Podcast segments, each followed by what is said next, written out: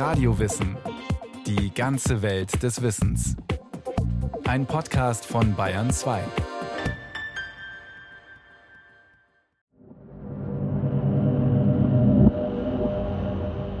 In dieser Schlacht sind die Männer zu Weibern und die Weiber zu Männern geworden.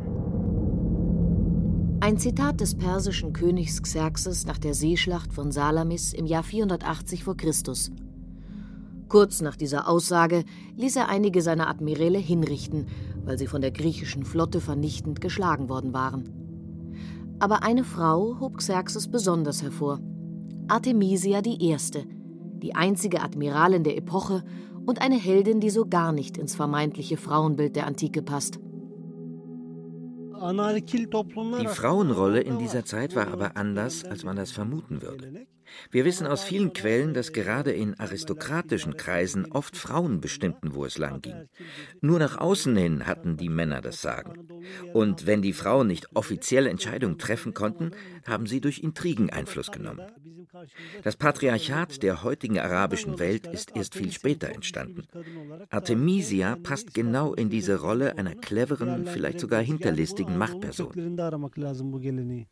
Der Archäologe Tayfun Selçuk ist der Direktor des Unterwassermuseums im westtürkischen Bodrum, dem antiken Halikarnassos. Zur Zeit der Perserkriege war Artemisia I. die Regentin dieser strategisch wichtigen Hafenstadt. Nachdem die Lyder 546 v. Chr. von den Persern geschlagen werden, beginnt hier in diesen Gebieten die Epoche der Perser. Die Städte und Provinzen wurden von persischen Satrapen regiert. Lyktamis, der Vater der Artemisia, war der Satrap von Halikarnassos. Er hatte keine Söhne, weshalb die Macht an seinen Enkel Pisindelis überging, der aber noch minderjährig war. So übernahm Artemisia für ihren Sohn die Herrschaft und etablierte sich dabei als mächtige Herrscherin und erfolgreiche Admiralin.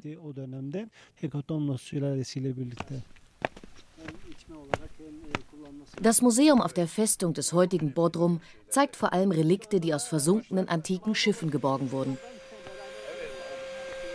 Taifun Selçuk und seine Kolleginnen und Kollegen schleifen, feilen, spachteln, hämmern im Labor des Museums an Tausenden von Einzelteilen.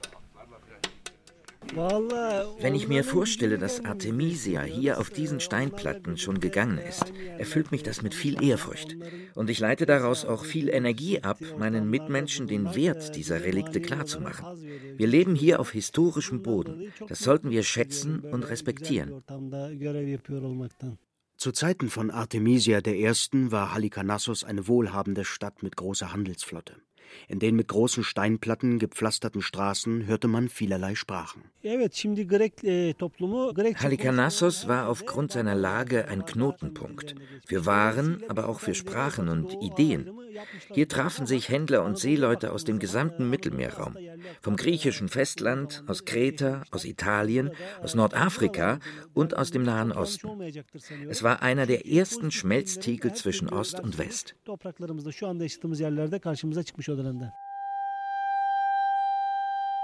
Und Artemisia I. regierte die blühende Stadt. Wie lange ist nicht überliefert. Der Name Artemisia ist abgeleitet von der Göttin Artemis. Der Name ihres Ehemannes ist nicht bekannt. Er starb wohl sehr früh. Die Fürstin war wohlwollend geduldet von den Persern, die die gesamte kleinasiatische Küste unter ihrer Herrschaft hatten. Die Ausgangslage für die Perserkriege auf griechischer Seite. Um 500 v. Chr. erschien Themistokles auf dem Athener Politparkett. Er forderte die Stadtväter auf, Geld in die Seestreitkraft zu investieren, weil der Kampf um die Macht über das östliche Mittelmeer künftig mit Schiffen ausgetragen werden würde. Es dauerte aber einige Jahre, bis er die Athener überzeugen konnte. Im Jahr 493 v. Chr. entschied die Athener Regierung, einen geschützten Hafen mit Werften, den Piräus, und eine kampffähige Flotte mit 200 Kriegsschiffen aufzubauen. Die Bevölkerung von Athen stimmte mehrheitlich zu. Ein paar Jahre später sollte die weise Voraussicht des Themistokles Athen retten, denn die Perser planten, in einem großen Feldzug ganz Griechenland zu unterwerfen. Im Jahr 480 v. Chr. begann Xerxes seinen Großangriff. Der Krieg sollte auf dem Meer entschieden werden. Themistokles ließ also 200 Trieren mit über 30.000 Ruderern ausstatten. Reiche Bürger mussten diese dreistöckigen Kriegsschiffe ein Jahr lang finanzieren. Als sogenannte Trierarchen wurden sie verpflichtet, ganze Schiffe zu bezahlen zum Wohle des Vaterlandes. Weniger vermögende Bürger beteiligten sich an Syntriarchien und teilten sich mit anderen die Kosten, eine Art Kriegssteuer. An den Rudern saßen die Theten, Vertreter der untersten Schichten, vor allem Tagelöhner und kleine Handwerker oder importierte Sklaven. Wie solche antiken Schiffe aussahen, wird im Unterwasserinstitut von Bodrum nachkonstruiert.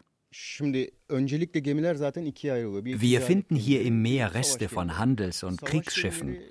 Die Kriegsschiffe sind meistens Trieren, die aufs Rammen ausgelegt waren. Sie haben einen schweren bronzenen Rammsporn am Bug, mit dem die gegnerischen Schiffe zertrümmert wurden. Die Trieren waren auch sehr wendig. Dafür sorgten viele Ruderer, 25 bis 30 pro Seite. Die Schiffe waren zwischen 30 und 35 Meter lang.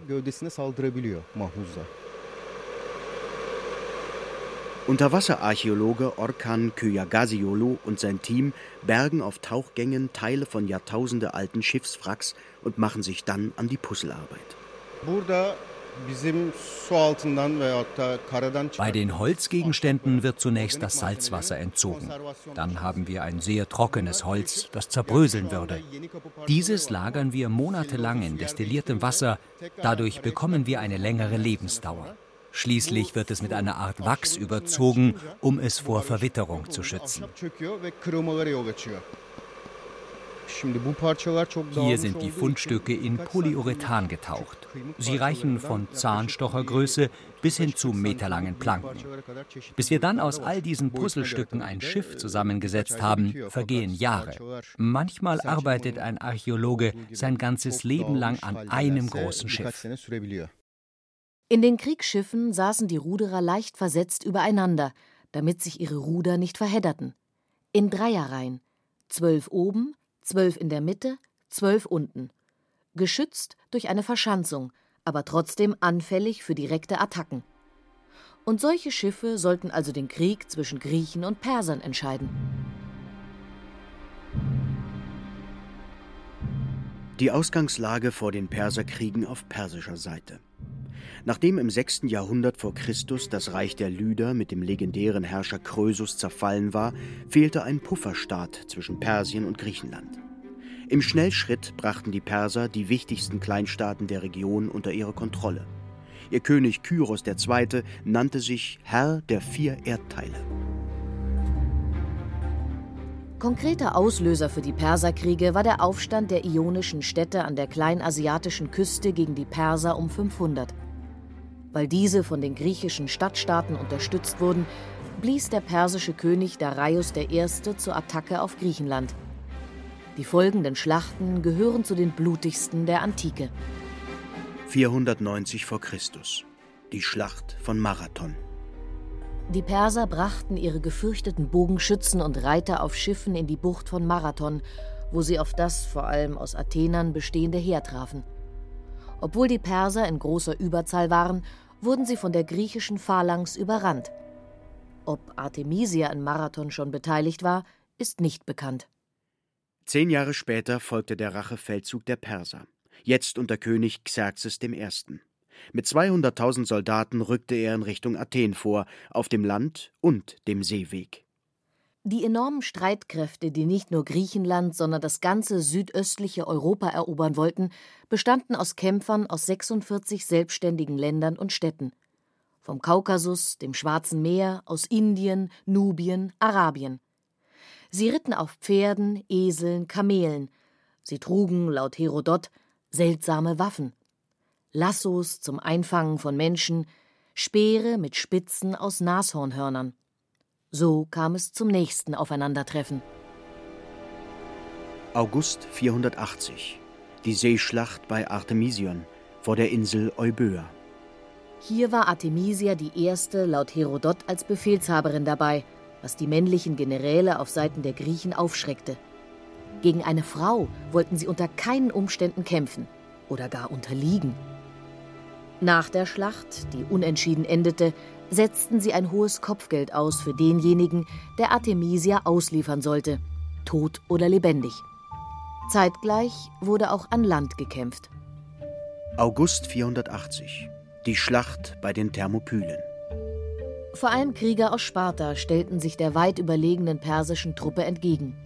König Leonidas und alle Soldaten Spartas starben, retteten aber damit die verbündeten Griechen, vor allem die Athener, die ihre Stadt rechtzeitig vor dem Eintreffen der Perser evakuieren konnten. Vor allem aus diesem aufopfernden Kampf resultierte der Heldenmythos von Sparta. Die Entscheidung war abermals aufgeschoben. Sie fiel einige Wochen später. September 480. Die Seeschlacht von Salamis. Vor der Schlacht riet das Orakel von Delphi den griechischen Befehlshabern, gegen die Perser eine hölzerne Mauer zu errichten. Die Heerführer deuteten das Orakel so, dass sie noch mehr Holzschiffe zimmern sollten. Auf der anderen Seite mobilisierte der persische König alle verfügbaren Truppen. Xerxes forderte alle verbündeten Städte auf, Flotten auszurüsten.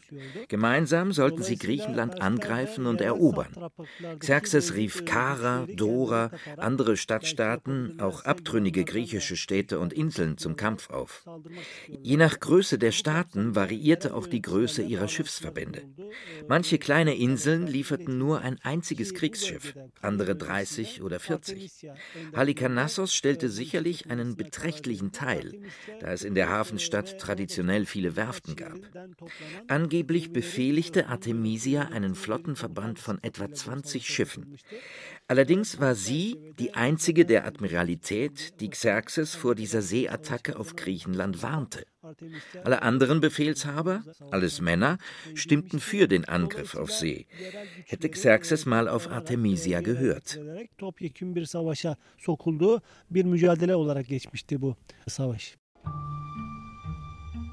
Archäologe Taifun Selçuk hat sich intensiv mit der ersten Admiralin der Antike beschäftigt, die aus seiner Heimatstadt, dem heutigen Bodrum, nach Salamis gesegelt war. Dort kam es zur letzten Unterredung der persischen Heerführer. König Xerxes fragte in die Runde, wann die persische Flotte angreifen sollte. Artemisia riet als einzige, stattdessen lieber zum Isthmus von Korinth zu segeln und von dort auf dem Landweg nach Athen zu ziehen. Als einzige Frau in diesem Kreis orientalischer Herrscher wurde sie überstimmt. Xerxes schätzte die Fürstin zwar für ihren Mut noch mehr als zuvor, folgte aber der Meinung der Mehrheit. Das sollte fatale Folgen haben. Artemisia I.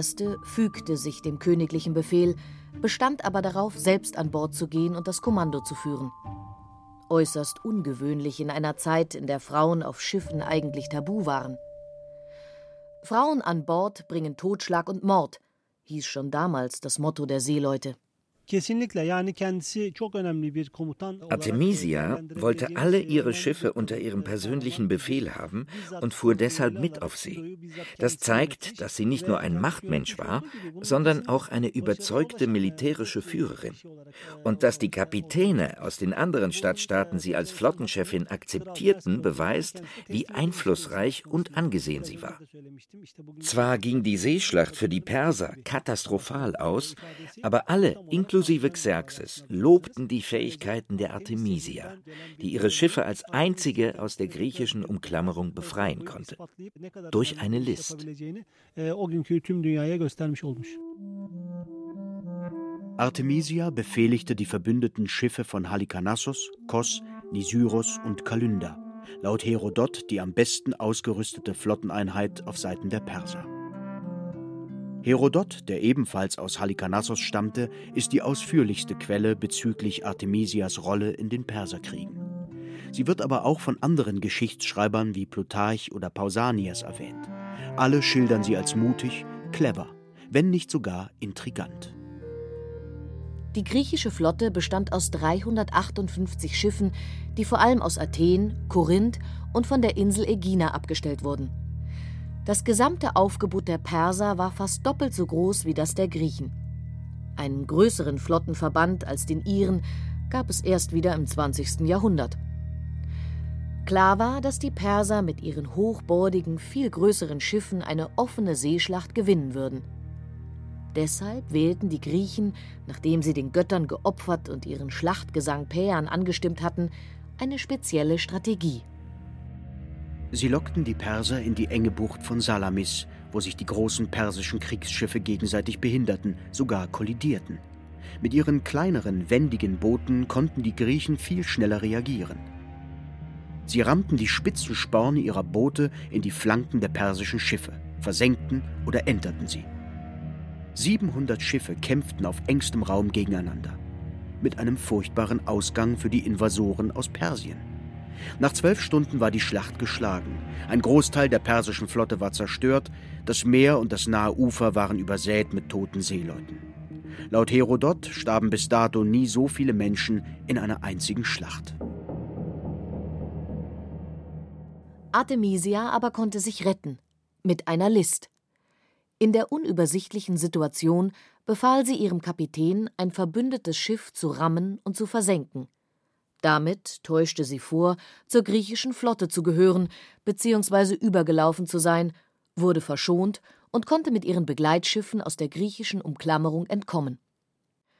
Das verbündete Schiff, das sie versenkt hatte, gehörte dem König von Kalynda, einem ihrer größten Kritiker. Xerxes beobachtete die Schlacht vom Land aus, saß auf seinem provisorischen Thron auf einem Hügel und konnte als einzigen Lichtblick seine Admiralin Artemisia bewundern. Einige seiner Generäle und Admiräle ließ der persische König später köpfen. Nicht aber die kluge Artemisia. Vielmehr vertraute er der Artemisia seine beiden Söhne an, um sie nach Ephesos in Sicherheit zu bringen. Doch noch war der Krieg nicht zu Ende. Die Perser zerstörten Athen nahezu komplett, verloren aber die nächste Landschlacht 479 bei Platea. Danach traute sich Xerxes Truppe nicht mehr auf das griechische Festland. Vormals militärisch unbedeutende Stadtstaaten hatten ein Weltreich besiegt.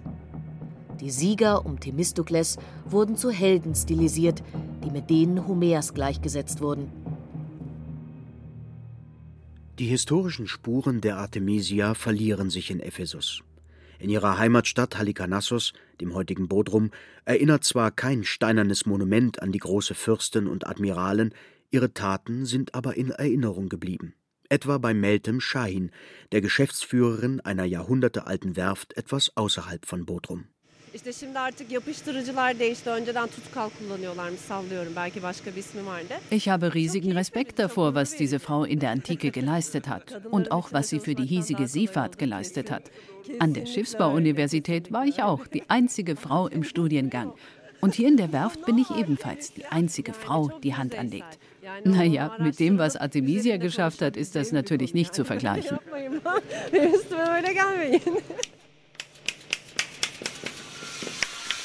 In den hohen Hallen der Werft werden auf traditionelle Weise Holzschiffe fabriziert, ähnlich wie zu Zeiten der Artemisia. Hier entsteht gerade ein typisches Bodrum-Gulett. Wie in der Antike verwenden wir möglichst viel Zedernholz. Aus Kostengründen aber auch Kiefernholz. Die Machart hat sich seit Jahrtausenden nicht verändert. Das Handwerk wurde auch in dieser Werft über die Generationen weitergegeben. Nur haben wir immer mehr Probleme, gute Handwerker zu finden.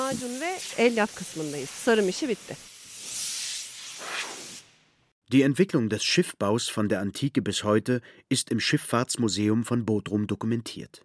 Sema Sagat ist die Direktorin. In der Antike wurde ein Großteil der Schiffe an der kleinasiatischen Küste aus Zedernholz gebaut. Ein sehr robustes, stabiles, auch wertvolles Holz mit langer Lebensdauer. Marcus Antonius hat Kleopatra weite Waldflächen rund um das heutige Bodrum geschenkt. Und sie hat dort massiv Zedernbäume abholzen lassen, um ihre Flotte aufzurüsten. Deshalb findet man heute nur noch in höheren Lagen Zedern. Natürlich hat sich auch die Museumsdirektorin ausführlich mit der ersten Admiralin der Antike beschäftigt. Auf Artemisia können alle Frauen stolz sein, nicht nur die Frauen hier in Bodrum. Solch eine Tapferkeit vor zweieinhalbtausend Jahren ist schon bemerkenswert. Das hat auf jeden Fall unsere Geschichte geprägt. Als Frau, die ihr ganzes Leben mit dem Thema Seefahrt zu tun hat, bin ich äußerst fasziniert von den Taten der Artemisia. Erst 400 Jahre nach ihrem Tod taucht Artemisia I. wieder in der Literatur auf. Der griechische Lyriker Parthenios dichtete der heldenhaften Admiralin eine unglückliche Liebesgeschichte an. Sie habe sich nach ihrer Flucht nach Ephesos in einen Prinzen verliebt, der ihre Leidenschaft aber nicht erwiderte. Aus Liebeskummer habe sie sich in die Wogen gestürzt und sei ertrunken. Sicher mehr Dichtung als Wahrheit. Im ersten Jahrhundert nach Christus erwähnt der griechische Schriftsteller Pausanias, dass in der Ruhmeshalle von Sparta eine Marmorstatue der Artemisia gestanden habe, sie also sogar von ihren ärgsten Feinden geehrt wurde. Allerdings ist diese Statue niemals gefunden worden. Ein echtes Relikt aus dieser Zeit ist ein Salbgefäß von König Xerxes mit einer persönlichen Inschrift von ihm. Archäologen haben es bei Grabungen rund um das Mausoleum in Bodrum gefunden. Vermutlich war es ein persönliches Geschenk von Xerxes an Artemisia, das von ihr an die folgenden Regenten von Halikarnassos weitergegeben wurde. Das Gefäß steht heute im British Museum in London. Artemisia bestach durch List und Schlauheit, aber auch durch Diplomatie und Überzeugungskraft. Sie muss eine dominante Persönlichkeit gehabt haben, ansonsten hätte sie sich in der persischen Militärmännerwelt nicht behaupten können. Weil ihr kleines Herrschaftsgebiet rund um Halikarnassos zu unbedeutend war, nahm sie keinen prominenten Platz in der antiken Geschichtsschreibung ein. Dass ihr Tod an keiner Stelle Erwähnung findet, zeugt davon. Artemisia wäre wohl gänzlich in Vergessenheit geraten, hätten nicht moderne Historiker die Schriften Herodots eingehend studiert. Und auch die Hollywood-Verfilmung 300 Rise of an Empire hat dazu beigetragen, die antike Admiralin ins Scheinwerferlicht zu rücken. Dass die historische Artemisia eine erotische femme fatale wie die im Film war, davon berichten die Quellen allerdings nichts.